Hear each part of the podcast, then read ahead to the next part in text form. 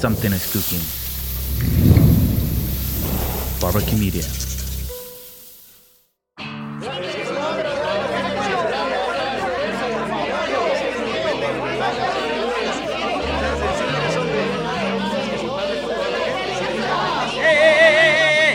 Nada es personal. Tratemos de encontrarnos, respetémonos. Bienvenido usted a este espacio de discusión, de tolerancia, de respeto. Conozcámonos, dejemos atrás las ataduras que nos han amarrado durante tanto tiempo y aprovechemos la oportunidad para vernos frente a frente. Bienvenido, anímese, súbase conmigo a este vehículo que es nada personal. ¿Qué tal amigos?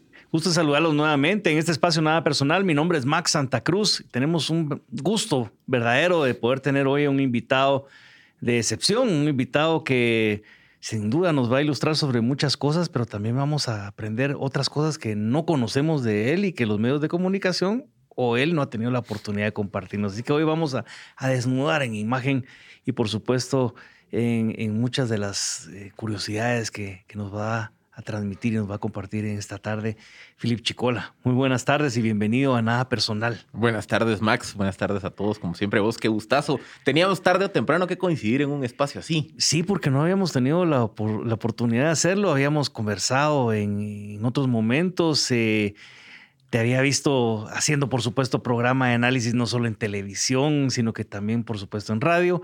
Eh, pero no habíamos tenido la oportunidad de compartir una cabina y de repente, sin mayor eh, preparación ni esquema, ver de cómo vamos a desarrollar una conversación que tal vez la hemos tenido afuera de los micrófonos, pero que hoy vamos a ver por dónde nos lleva este programa Nada Personal, si te parece. Yo, yo, a mí ni, me avisaron cuál era el tema hoy, así Nada, ni sabía ni quién era el que estaba acá también del otro lado del micrófono.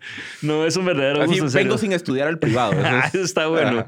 Aquí teníamos en un momento a Ben Ching y me decía, le decía yo, mira, Ben le digo, qué difícil es para mí también, pero es para vos, el poder eh, ser hoy el entrevistado y no el entrevistador. Eh, ¿Cómo se maneja esta historia de la persona que siempre está entrevistando, que prepara cuál es la forma de acercarse y buscar la información que quiere y de repente sentirse la persona que es a la que le están preguntando y consultando? Y me decía, mira, me pone muy nervioso, me dijo porque en el otro lado, en el otro papel, estoy yo dirigiendo y tengo el control, en este momento no.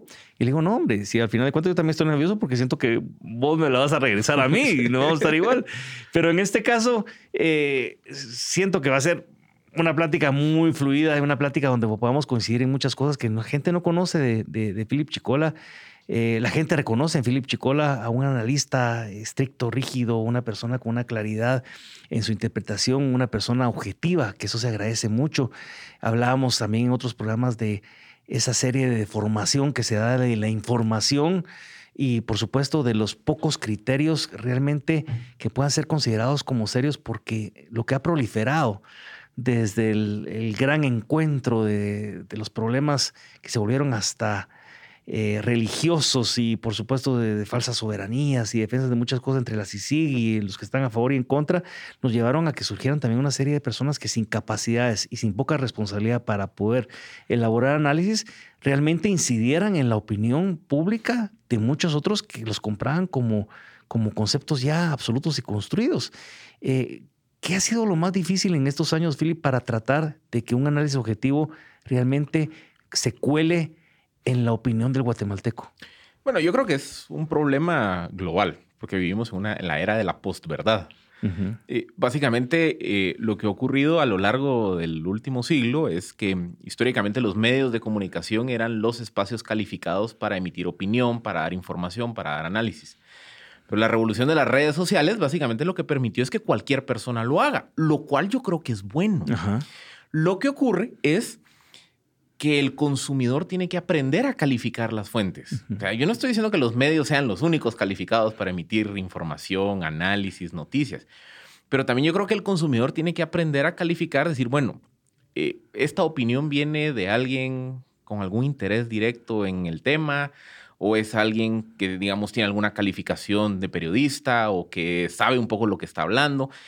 Y yo creo que ha sido precisamente la debilidad del consumidor que no califica la fuente lo que ha llevado a que tengamos toda esta avalancha de fake news, toda esta avalancha de, de opinólogos. Eh, otra vez, yo no estoy diciendo que yo tenga la verdad, yo me he equivocado millones de veces, yo doy una interpretación, muchas, muchas veces equivocada, pero también es un tema de aprender a calificar quién está dando la opinión, cuál es la fuente de la información, está siendo verificada o no verificada. ¿Cuáles son los motivos para dar esa información también? Porque eh, pueden ser diferentes. Uno se puede equivocar, pero lo está haciendo en la parte de, tu ejercicio y conocimiento profesional y tu preparación, en donde no sos el oráculo infalible. Sí, totalmente. Pero hay otros que tienen otro tipo de motivaciones y a veces son bastante perversas. Correcto, correcto. Es que por eso le digo, yo creo que el consumidor tiene que aprender a calificar quién está emitiendo la opinión y luego también ver sus credenciales. Claro. Eh, por ejemplo, yo he estudiado política ocho años de mi vida.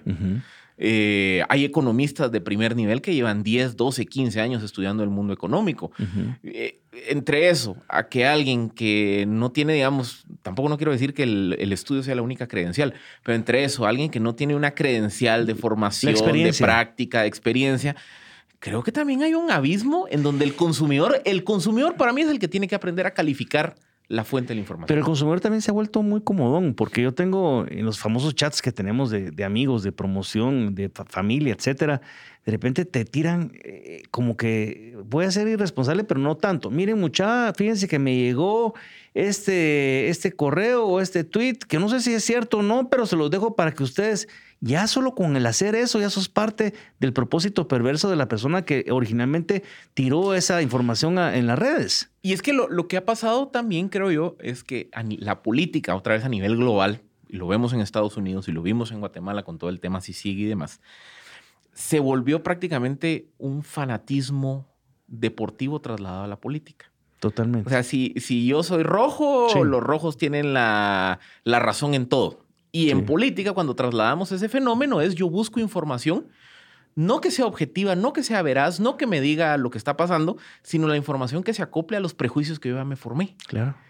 Y es, que es mucho más sencillo. Yo hablaba que es en un momento que es mucho más fácil ser el pirulo, mucho más fácil ser el lado de los cremas, porque cualquier cosa que no sea o roja o cualquier cosa que no sea blanca, aunque sea intermedio de sushi, cobán o lo que fuera, ya es una basura. Exacto. Y entonces es mucho más fácil para la gente ubicarse en los, en los, en los polos para no tener que tener el problema de ponerle coco a que si lo que me están diciendo es cierto o no es cierto. Y encontrar de repente conceptos que sean válidos tanto de uno u otro lado en las dimensiones que toca. Y lo que creo que ahí hay un problema mucho de formación eh, o del, del modelo educativo no, somos una sociedad política. No somos una sociedad política. A diferencia de otros países. Pero el, problema que yo veo es que en Guatemala no se ha fomentado el pensamiento crítico. Creo que es eso es, una moda que empezó hace unos 20 años, 15 años y mucho. Pero el pensamiento crítico, ¿qué es? El pensamiento crítico es, si yo creo en A, B y C, el pensamiento crítico es que yo aprenda a cuestionar las premisas de por qué creo A, B y C. Y después de cuestionarme las premisas y de cuestionarme la validez de mis, de mis creencias, de mis prejuicios, de mis valores, si se siguen sosteniendo a la luz de mi interpretación objetiva, pues me sigo apegando a ellos. Pero yo ya los sometí a una crítica.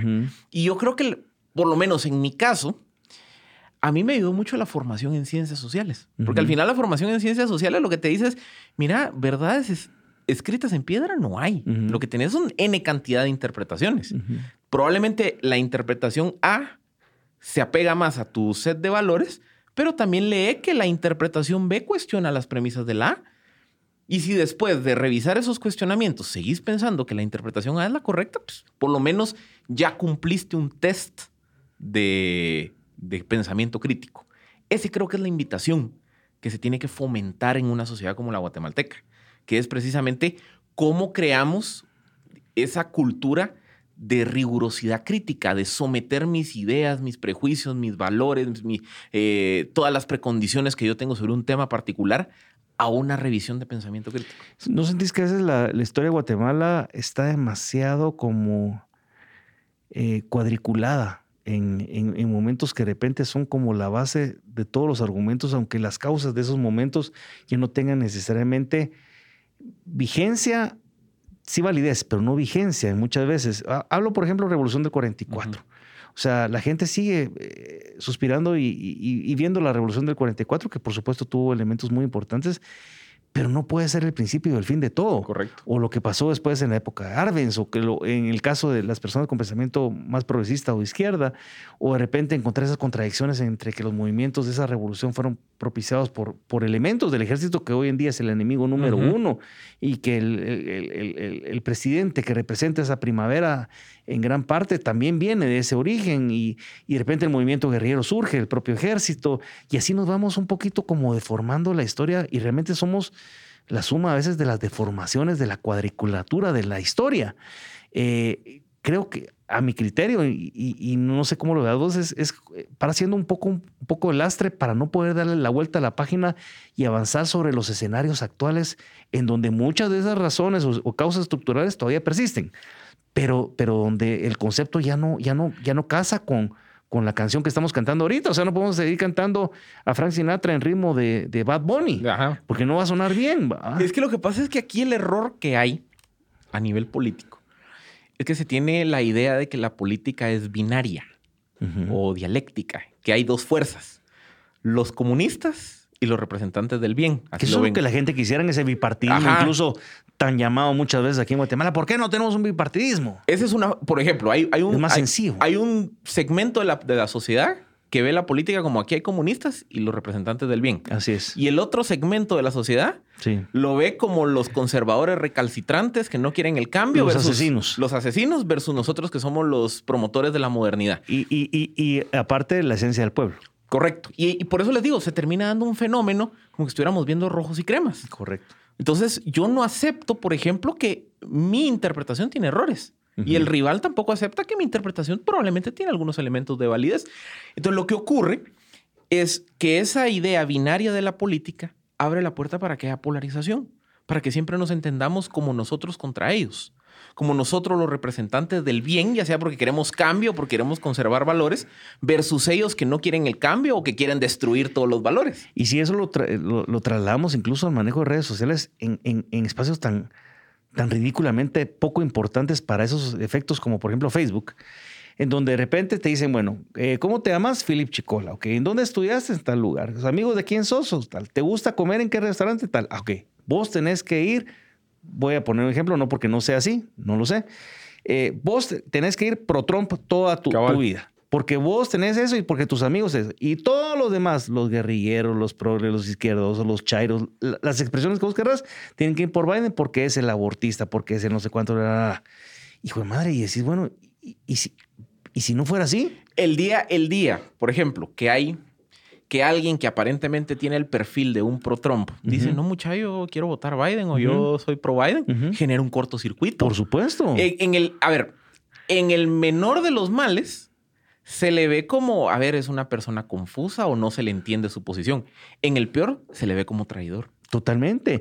me recuerda un poco la escena que de la película de Midnight Express, el Expreso de Medianoche, cuando está el tipo dando vueltas en círculo con toda la gente y de repente él se empieza a realizar de que si él sigue haciendo esto va precisamente a ser parte de ese mismo grupo de, personas y empieza a decir, no, voy para el otro lado y la gente lo empieza a jalar, le dice, no, estás equivocado. Es un poco eso. Y digo porque en esta última contienda electoral en Estados Unidos, eso fue lo que se reflejó en las redes sociales aquí en Guatemala.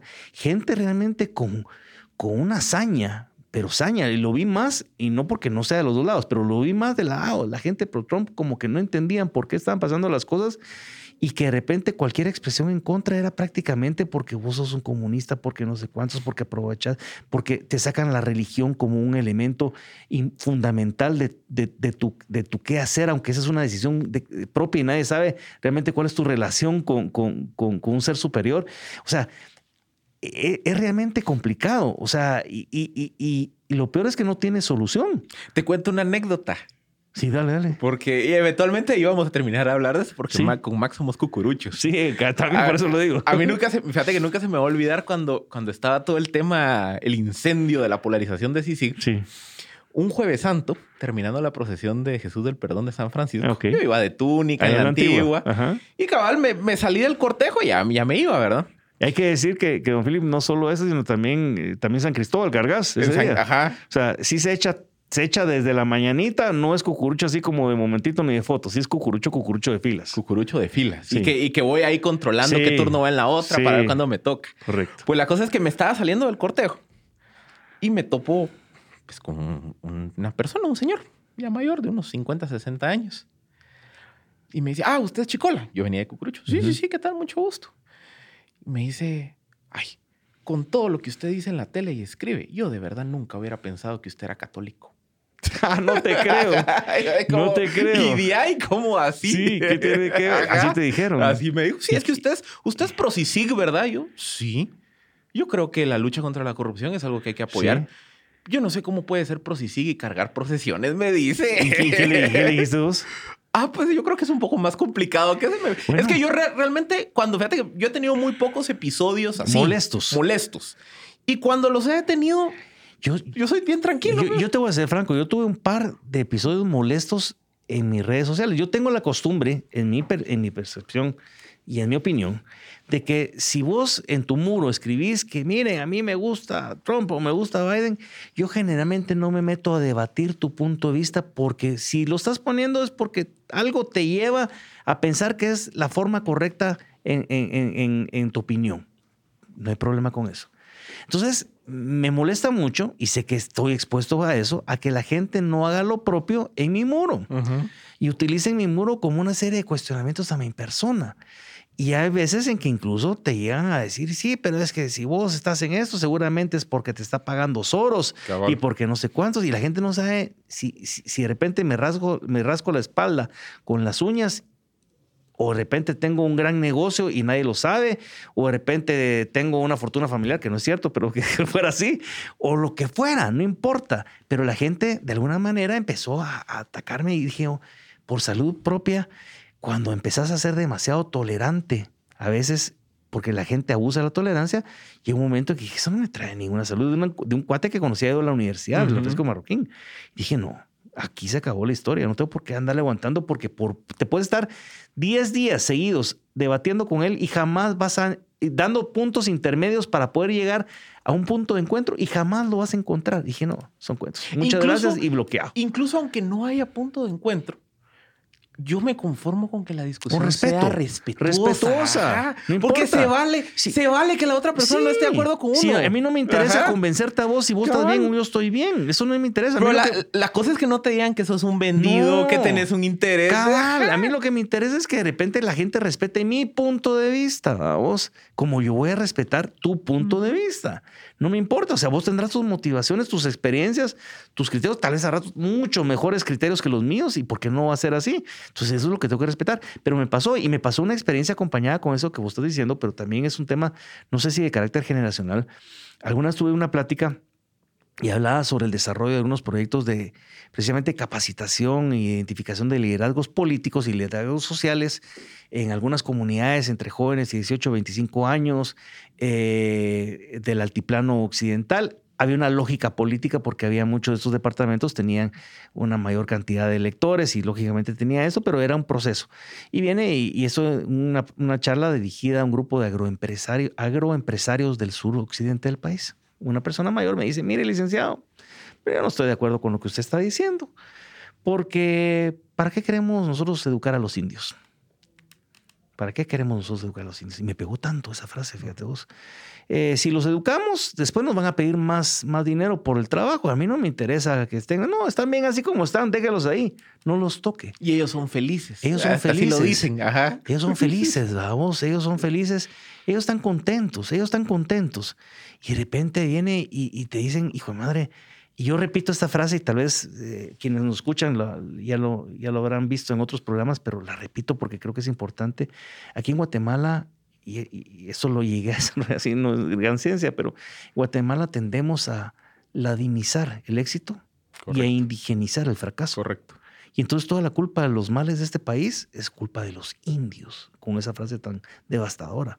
Y todos los éxitos es por culpa o gracia de los ladinos.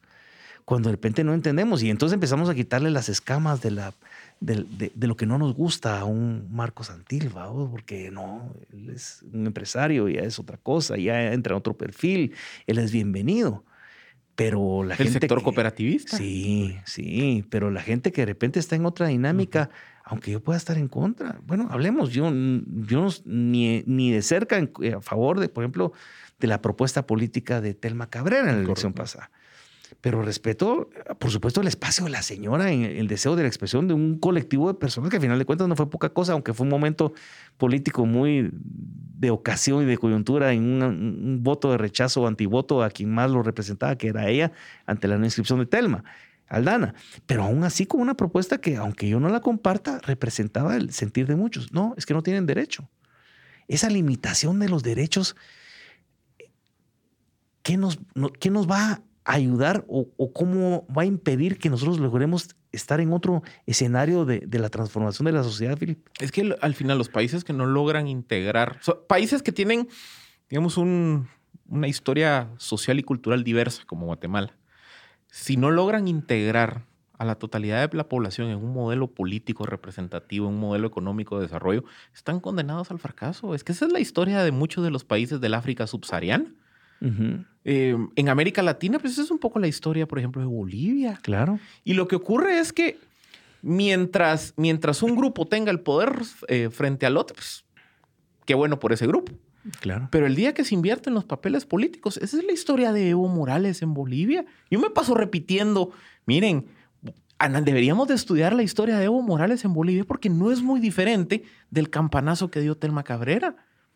Sí. Y, yo sí creo que... Y siempre asociado a temas de recursos naturales. Correcto, correcto, recursos naturales, de la, de, digamos, de la marginación, de la población indígena, que al final siempre termina surgiendo en este tipo de contextos una propuesta política que básicamente se vuelve un fenómeno caudillesco que lo que ofrece es resetear todo el sistema. Y, eso que Guatemala, para las personas que tienen ese temor, hay que decirlo que Guatemala es un país tremendamente conservador. Correcto. A diferencia de otros países. Entonces aquí la gente no entiende. Digo, miren, señores, las causas estructurales del conflicto armado persisten y hubieran sido el campo fértil para que cualquier guerrilla en cualquier parte del mundo hubiera podido ganar en su momento el dominio del control del poder.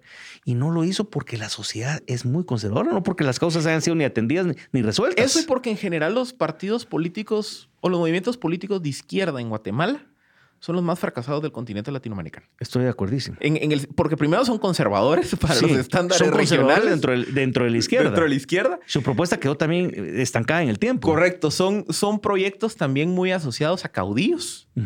Y caudillos que no necesariamente tienen eh, respaldo de una base.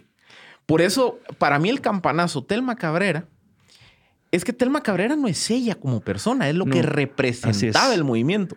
Y lo más interesante del fenómeno MLP, que para mí de verdad, a mí me da miedo lo que representa el fenómeno MLP. Ahí es donde sale mi beta conservadora. A mí me da miedo el fenómeno MLP porque básicamente creo que son fenómenos o son movimientos muy radicales que tienen a hacer cambios bruscos que trastocan estructuras políticas, económicas y sociales muy aceleradas y que eso lo único que hace es exacerbar el conflicto político en el largo plazo. Estoy de acuerdo. Entonces, eh, y, y, la campanada de lo que representaba el movimiento Telma Cabrera es que cuando hacemos un análisis socioeconómico del votante de Telma Cabrera, no fue el votante del sótano 3, sótano 4 quien votó por ella, fue el de la planta baja.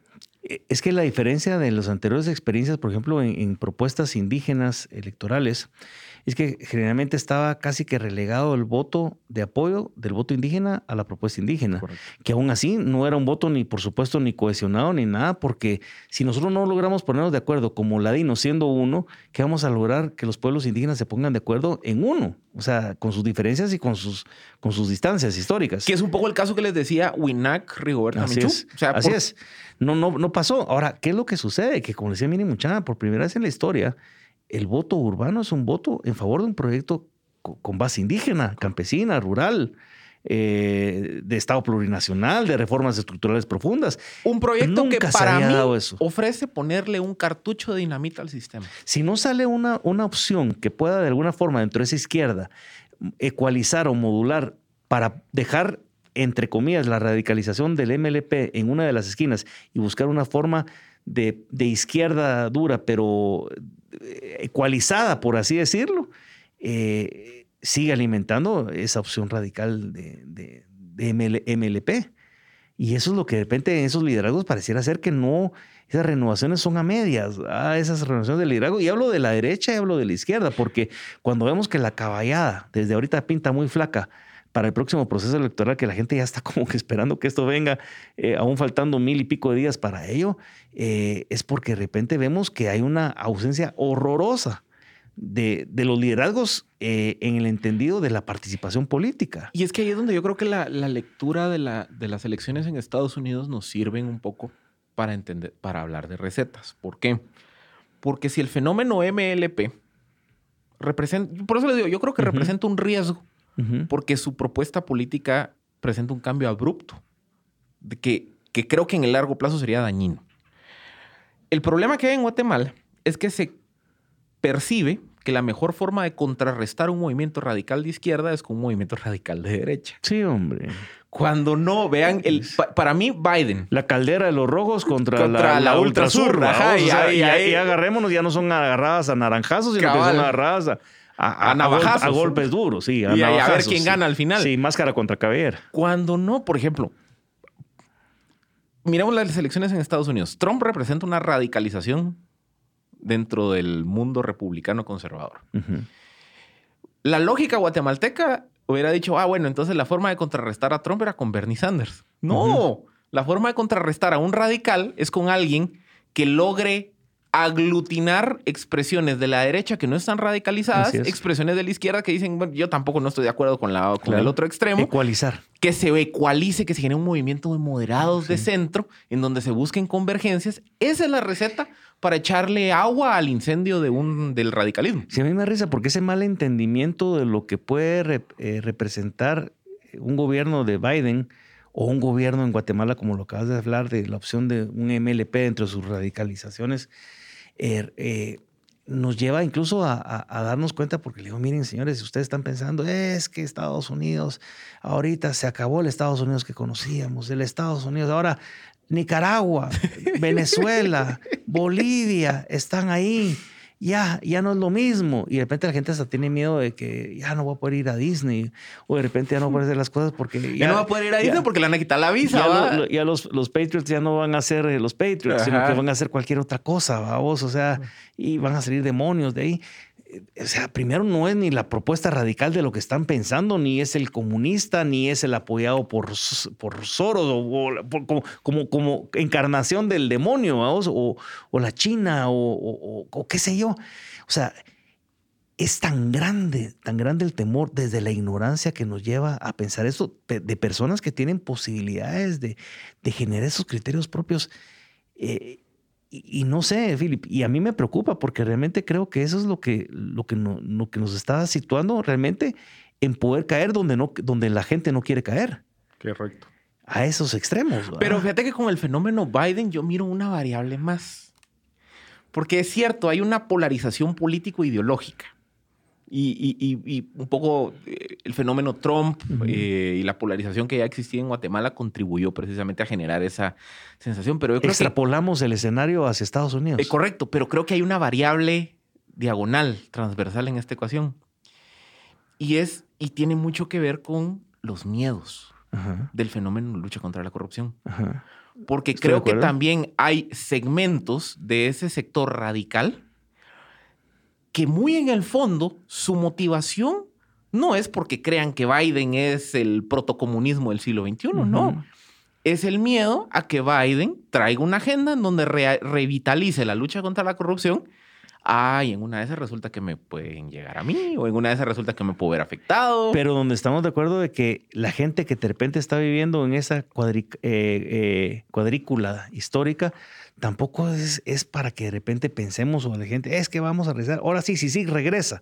No es de que regrese, sí, porque no hay ni, ni, el escenario, ni las condiciones, ni, ni, ni, las, ni las formas, ni los procesos para que eso suceda. O sea, eso no va a pasar. Quien venda eso es falso. Ah, Pero lo que vos decís es muy cierto, ese temor, aunque ahorita de repente pegó en la cara duro, porque que te venga bajo la administración Trump, que se les caen los argumentos ideológicos a venir y quitarle la visa a, a un diputado y una exdiputada y de repente lo que hace falta todavía en este sentido, ya nos damos cuenta que el tema, como la gente no lo entiende, no es una cuestión ideológica, sino es una cuestión de intereses. Correcto. Porque más o menos esa es la agenda de Estados Unidos a nivel regional. Y lo que, y, y lo que pasó con Trump es que ahí es donde incluso también a Trump les, le agradecen algo que no hizo. Porque hay quienes dicen, sí, es que Obama era CICIG, Trump sacó a la CICIG. No. ¿qué pasó? En la administración demócrata, la lucha contra la corrupción estaba en el punto uno de la agenda de interés respecto a Centroamérica. En la administración Trump, no es que la lucha contra la corrupción la tiraron a la basura, no, simplemente pasó de estar en el punto uno, la bajaron al punto cuatro cinco. Antes estuvo el narcotráfico, por ejemplo, y las migraciones irregulares. Correcto. O sea, a Trump le interesaba más el tema migratorio. Claro, Y así le daba tiempo, de ahí medio encontraban ahí un, uno que otro golpecito del tema corrupción lo que se espera con Biden es que otra vez el tema de lucha contra la corrupción regrese a una prioridad más alta en la agenda. De hecho, él anunció entre su plan este de, estructural de, hacia Centroamérica. Pero incluso también dentro de la misma visión me da risa porque eh, cuando, cuando la gente ve lo que sucede y lo que estás hablando de esas persecuciones, la gente no identifica que las persecuciones no, si es que no son, no se quedan persecuciones, pero las los procesos no son por razones de carácter ideológico eh, a nivel guatemalteco. O sea, son que sí, que han tenido algunas expresiones ideológicas, sí las han tenido. Pero es que van a regresar otra vez a Robinson. Robinson no va a regresar a Guatemala. El embajador Pop va a estar aquí en términos de su mandato, sea Biden o sea Trump el que quedara al frente de, de la presidencia de Estados Unidos. Eso no importa, porque tampoco entienden que el servicio exterior no se maneja con esas eh, deformaciones de lo que vimos aquí en Guatemala de tener así radares en, en, Inglaterra tanto correcto. tiempo. Es que se, interpreta la política gringa Desde como nuestra, visión. nuestra visión. Y creemos que todo lo que está pasando ahí es que hay fraude electoral. Porque aquí, miren, ya vieron, las manipularon las boletas, en eso estamos, igual que Guatemala. Señores, no tratemos de ver lo que pasa allá desde los ojos de nuestra putrefacción en algún momento de la historia a nivel de la corrupción de acá, de los fraudes. Es que son situaciones, momentos, sistemas diferentes. Y si lo tratamos de ver, nunca vamos a salir de comparar o tratar de, aspirar a que, que, lo que pasa en Guatemala tiene que ser lo mismo que pasa allá y lo que pasa allá tiene que ser lo mismo lo que pasa acá. Lo, lo chapinizamos de alguna manera. Qué complejo es para realmente formarnos esos criterios importantes y un poquito más frescos de lo que nosotros hoy en día no vimos. Y, y hablando de esto, Philip, ¿Cómo ves? Eh, final de cuentas, eh, la semana pasada tuvimos eh, una, una entrevista, una plática muy interesante sobre la interpretación de lo que sucedió en Estados Unidos, de lo que estaba pasando, etcétera. cómo a veces tapamos incluso nuestros intereses dentro de lo que queremos ver y lo que no queremos ver. Pero, ¿cómo ves que va a ser esa reestructuración también de esa sociedad en Estados Unidos que está sumamente fragmentada? Tal vez por primera vez en muchísimos, muchísimos años, en momentos en donde les va a costar generar nuevamente confianza entre sí. Y yo creo que las, frases de Biden, decir de que, de que sean adversarios y no enemigos, creo que son muy importantes para empezar a sanar a esa sociedad estadounidense que de rebote nos va a estornudar aquí a Guatemala también de alguna forma. Sí, es que, vean, para mí tal vez la, el, mensaje más duro de la elección del martes de la 3 de noviembre fue mostrar esa polarización urbano-rural que hay en Estados Unidos. Es que... Y racial también. Bueno, metido entre los eh, elementos de la polarización. Pero eh, lo impresionante es, Trump no ganó en ninguna ciudad de más de 750 mil personas. Sí, pues. O sea, Trump es un candidato de suburbios. Los suburbios naturalmente son más conservadores con niveles de educación mm, bajos. Menores niveles de educación. Em, Cosa que eso también choca con lo que pasa aquí, la defensa de los Trump, que son las que personas que entre teorías son supuestamente mejor educados. Por ejemplo, los estados, o sea, si, ustedes ven los estados más ricos de Estados Unidos, salvo Texas, que Texas es un bastión republicano, todos los estados ricos de Estados Unidos fueron, fueron Biden, fueron demócratas. Entonces, yo creo que ahí sí hay una polarización no solo urbano-rural, sino de niveles educativos. Eh, creo también que el tema racial se ha exacerbado, eh, sobre todo en el sur de Estados Unidos. También como una agenda política. Sí, y, lo que ocurre, y, también creo que, que ahí Trump manejó, yo, esas son las cosas que yo más le endilgo a Trump, porque Trump pudo haber tomado un rol de liderazgo unificador. Eh, de así como denunciaba Antifa, denunciar a los movimientos. sin comprometerse con mucho. Sí, correcto. Sencillamente. Pero, por ejemplo, así con, con, la energía que él denunciaba el movimiento Antifa, ¿por qué no eh, denunciaba los movimientos de supremacía blanca? Nunca lo hizo. Nunca lo hizo. Sí. eso hasta, hasta, en el debate. Ah, el debate se lo dijeron y nunca lo hizo. y nunca lo hizo. Yo creo que Biden tiene que jugar un poco esa carta. Biden tiene que decir, miren, es que los dos extremos son inaceptables en una sociedad como la norteamericana. Y tiene que apelar precisamente a decir, miren, no, aquí necesitamos la convivencia racial, un poco lo que representó Kennedy, lo que representó Lyndon Johnson, lo que representó Richard Nixon, para que miren que esto es eh, fronteras que, superan las fronteras partidarias en los años 60, 70. O sea, fueron presidentes en un momento en donde Estados Unidos estaba incendiando por todo el tema de los derechos civiles y de, digamos, de, de los derechos de la población afrodescendiente. Fueron tres presidentes que de forma consecutiva abrazaron la causa de una población que se sentía marginada. Recordemos, Nixon, republicano, es el que ordena a la Guardia Nacional que, que asegure que en Alabama se permita a los afroamericanos subirse a buses. Cosa que ahora no lo veríamos. Ajá.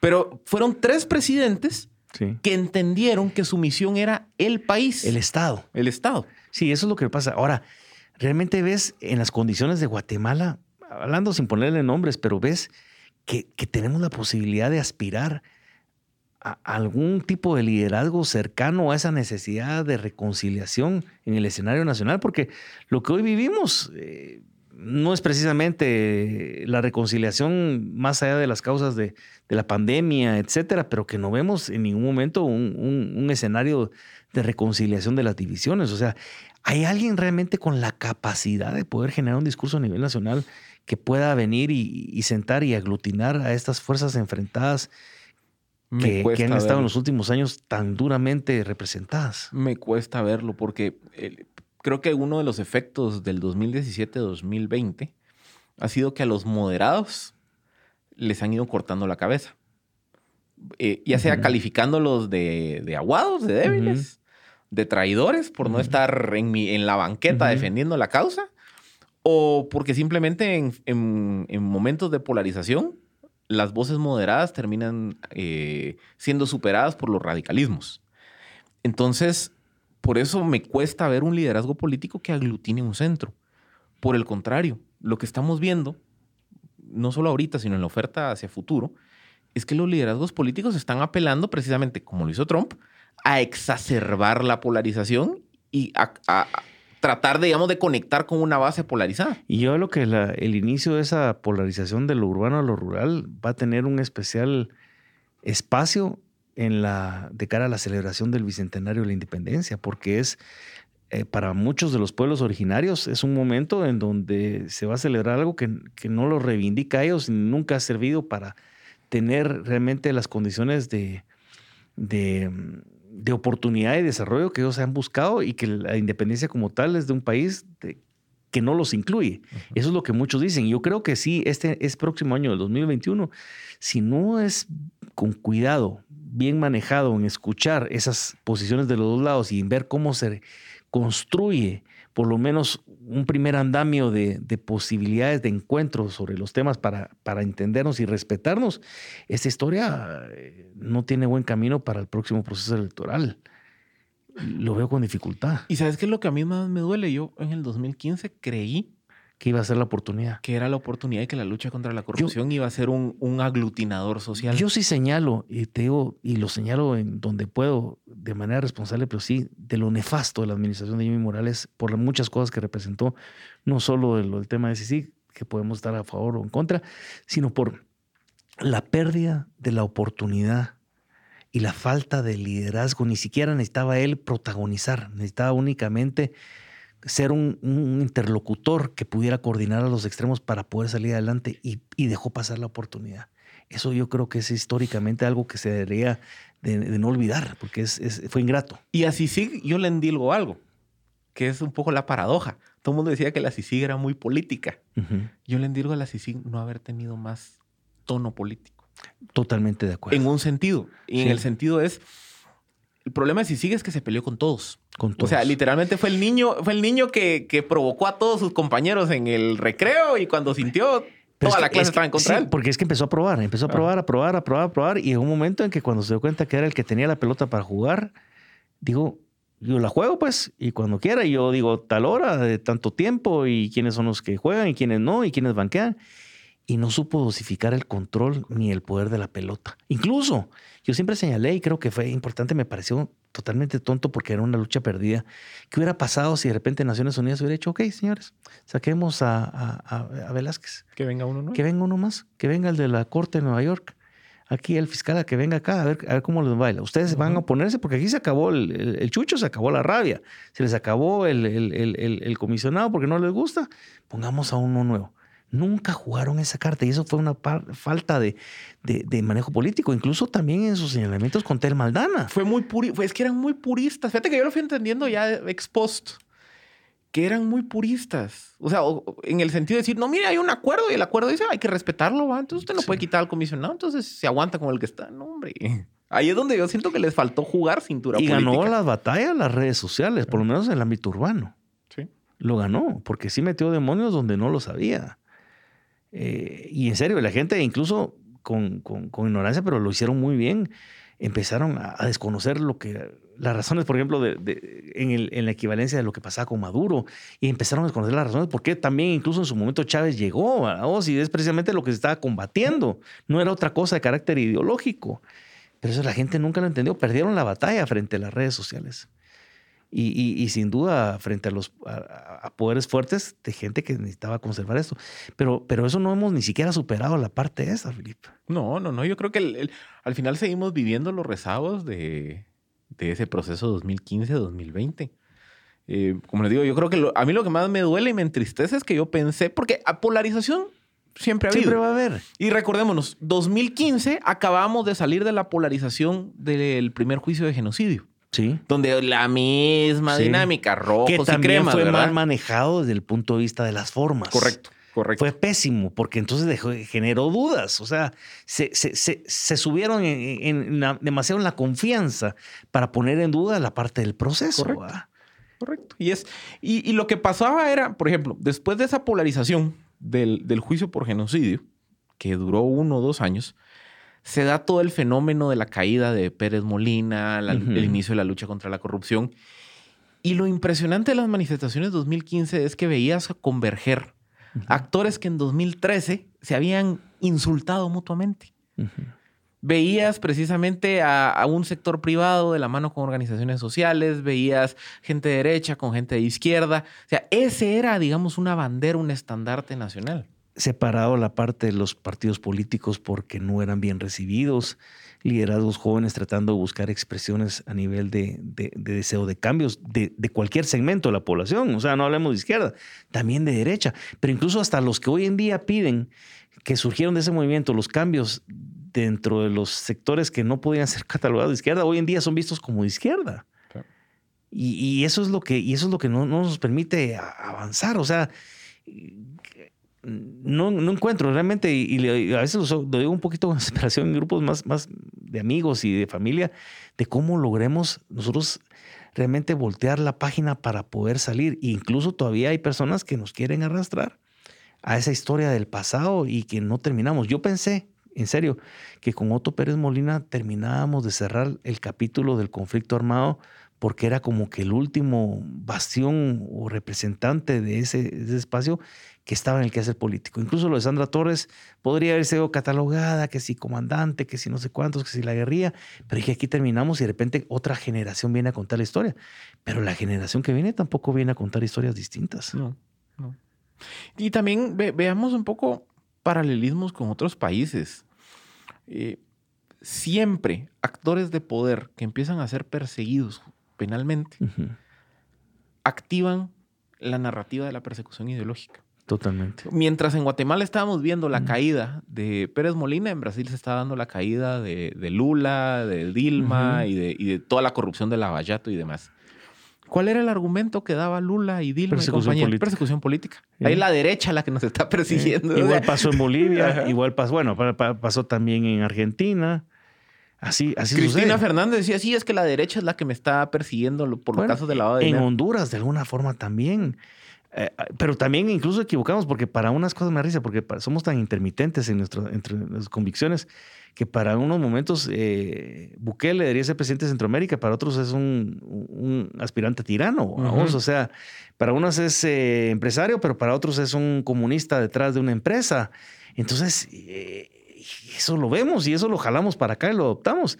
Y, y después vemos una institucionalidad que ha sido por diseño destruida y debilitada ya el Tribunal Supremo Electoral ya no es una fuente de confianza. Correcto. Y que era una de las instituciones intocables. La Corte de Constitucionalidad, el proceso, lo que se aspira es que hay una desideologización de la Corte para que funcione como tal y que no se... Eh, se resuelvan las diferencias ideológicas de los sectores, porque la gente se olvida de que la Corte, si ha tenido en su momento algún sesgo ideológico, ha jugado para los dos lados de la ecuación.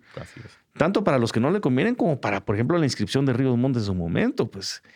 O, lo que no nos pueda parecer ahora de, algunas expresiones. O sea, esa, esa parte de la, de, de no entender eh, esos juegos y cómo, cómo el, yo a la corte, el de la pelota ahorita soy yo, el del bate soy yo y eso me conviene a mí y nadie más. Yo, yo a la actual corte, es que vean, también yo creo que hacer lectura de resoluciones ideológicas a la luz de, de casos judiciales complejos es, muy superficial. Tal vez por lo que los personajes los asocian. Es que este fue puesto por este, la embajada, este fue puesto por no sé quién, este fue...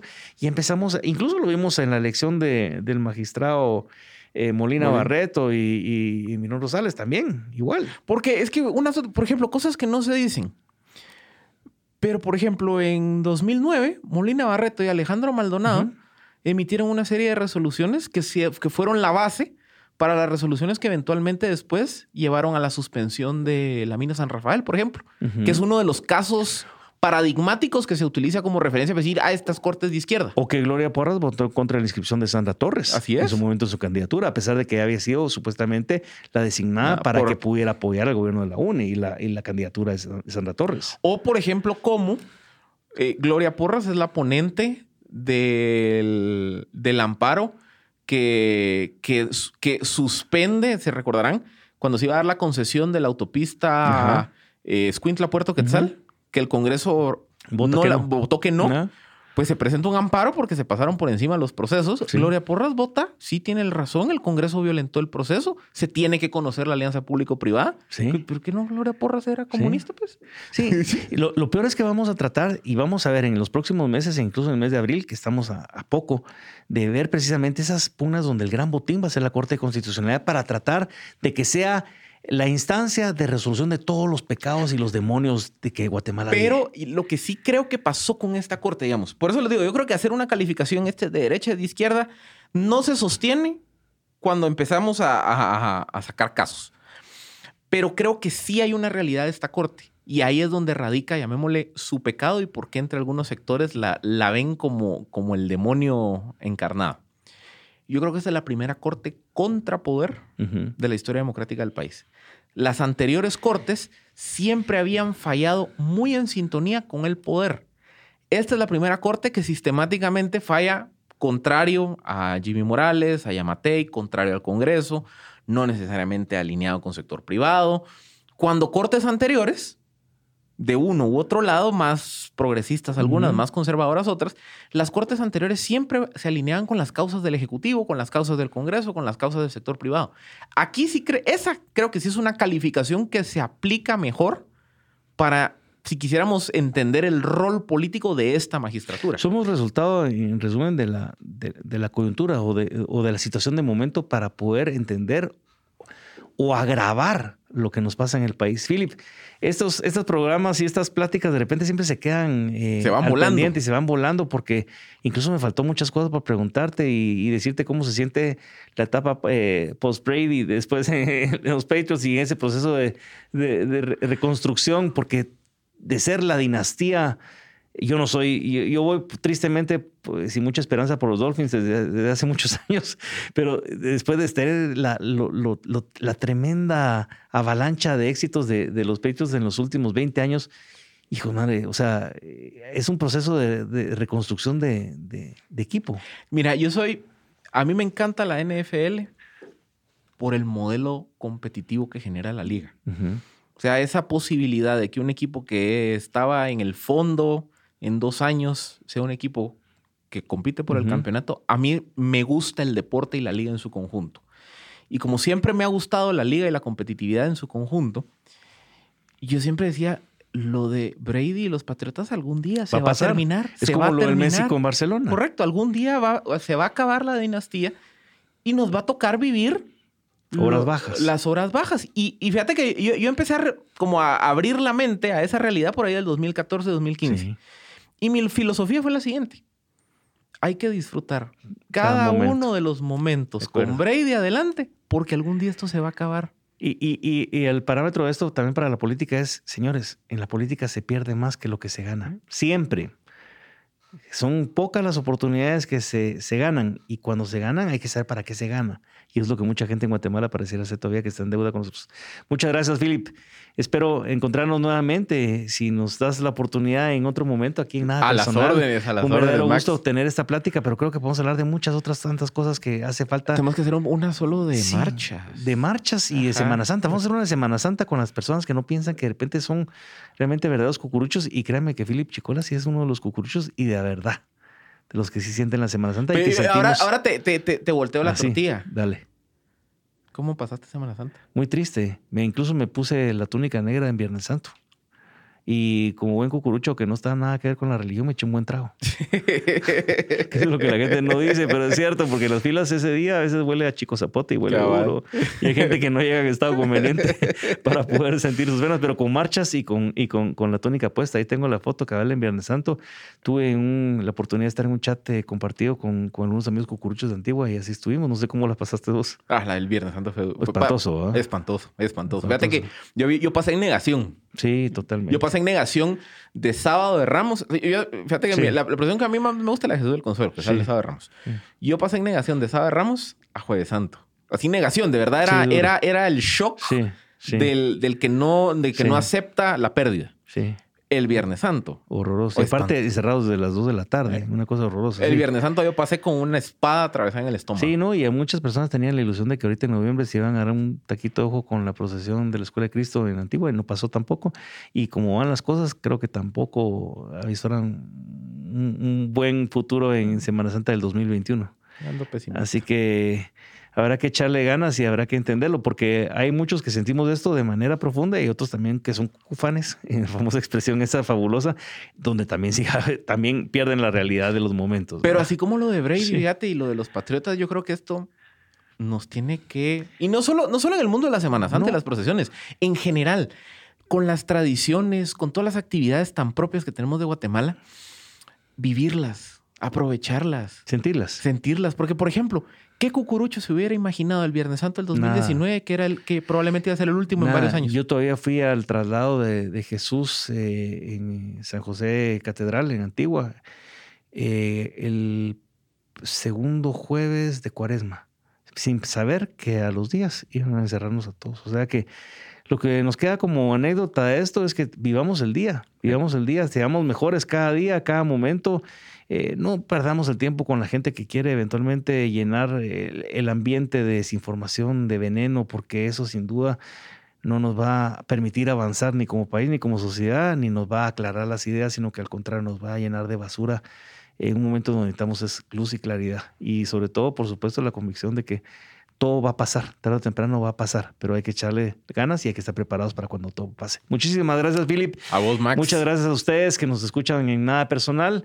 Es un verdadero gusto. Mi nombre es Max Santa Cruz y nos estamos viendo hasta la próxima oportunidad. Hasta pronto.